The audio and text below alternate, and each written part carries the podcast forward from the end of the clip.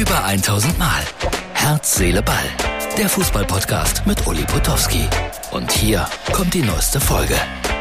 Herz, Seele, Ball, Freunde. Vatertag naht. Das ist die Ausgabe für den Vatertag. Für Donnerstag. Und es ist kühl geworden in meinem Schlosspark.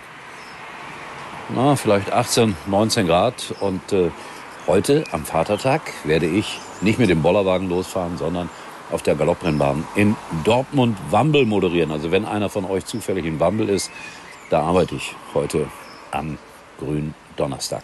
Nach dem Sportradio natürlich. So, wir haben heute im Sportradio nochmal ausführlich gesprochen über all das, was da gestern passiert ist bei äh, Dresden gegen Kaiserslautern. Herr Ziegenberg, die Nummer eins sozusagen in Dresden. Also er war das erste Mitglied vom ersten Fußballclub Dynamo Dresden und äh, der war natürlich unfassbar enttäuscht, auch über das Fanverhalten. Und da wird ja viel, viel, viel diskutiert heute. Also irgendwo wird auch wieder gefordert, Abschaffung aller Stehplätze, personale Sitzplätze daraus machen. Und dann hätte man Ruhe. Das wäre schade, weil viele Fußballfans, die eben keine Randale machen, stehen da ganz gerne und denen jetzt die Möglichkeit zu nehmen, ins Stadion zu gehen oder dass sie gezwungen werden, noch höhere Preise zu bezahlen, alles, alles schwierig. Aber es wird die Diskussion weiterkommen. In Kaiserslautern habe ich gesehen, auf dem Marktplatz, Rathausplatz wurde gefeiert. Auch die haben sich gestern nicht so ganz korrekt benommen. Einige, wenige, aber es sind ja immer ein paar.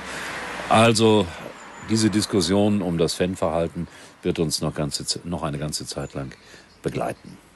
Aber nochmals, ich habe es gestern auch gesagt, freue mich, dass Kaiserslautern jetzt wieder in der zweiten Liga ist. Vor vier Jahren sind sie abgestiegen.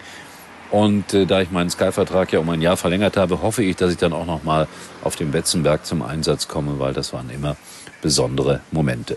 Ein bisschen gelächelt habe ich heute über Edin Terzic, den neuen Trainer von Borussia Dortmund. Der hat nämlich eine Motivationsrede im Internet äh, abgesetzt. Äh, so nach dem Motto, wir schaffen das, es wird die tollste Saison, die wir je gespielt haben. Und das fand ich ein bisschen komisch, weil der Junge ist mir eigentlich sehr sympathisch, sehr authentisch bisher immer gewesen. Und äh, ihr könnt das ja nachgucken. Diese Rede ist äh, einfach abgelesen und äh, ich weiß nicht, ob die Social Media Abteilungen es nötig haben, solche Dinge mit ihren Trainern zu machen. Ich fand es relativ albern. Und das jetzt mal aus neutraler Betrachtung und nicht, dass mir einer wieder unterstellt, klar, ein Schalker findet alles doof, was Borussia Dortmund macht. Nee, das ist auch nicht so. Ganz im Gegenteil. Es ist nur sehr merkwürdig gewesen, wie das rübergekommen ist. Es wird natürlich diskutiert über Manet. Kommt er vielleicht doch zu den Bayern? Also dann wird Lewandowski selbstverständlich gehen nach Barcelona, jetzt noch in der Sommerpause. Also das Thema wird uns auch noch ein bisschen beschäftigen. Und dann hat sich mein Freund Klaus gemeldet. Der ist ja immer sonst unterwegs hier für uns auch auf den kleinen Plätzen, schickt immer so wunderbare Fotos von Amateurvereinen. Und der ist in Polen gerade unterwegs. Unter anderem war er in Allenstein und hat mir etwas verwundert. Dieses Bild hier geschickt, äh, irgendein Park und da steht Großgelsenkirchen, ist eigentlich gar nichts so Besonderes, dass man das in Polen entdeckt, weil Selbstverständlich. Äh, ganz, ganz viele polnische Bergarbeiter sind äh, Anfang des äh, Jahres 1900, 1901, 1902 und so weiter nach Gelsenkirchen gekommen, um die Zechen da aufzubauen. Und deswegen gibt's diese Verbindung zwischen Allenstein, Schalke, Polen. Das ist was ganz Normales sozusagen. Ja, aber danke fürs Foto. Und ich bin sicher, dass Klaus mir auch noch irgendetwas schickt aus der siebten polnischen Liga oder so.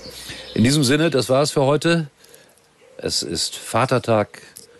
Herz, Seele, Ball hat noch eines zu sagen. Ich war sehr beeindruckt äh, von dem Basketballtrainer in den USA, der Stellung bezogen hat äh, zu dem Massaker, das in Amerika passiert ist. Und das hat mir sehr imponiert, wie der Mann Klartext gesprochen hat, wie er sich gegen die Waffenlobby gewandt hat.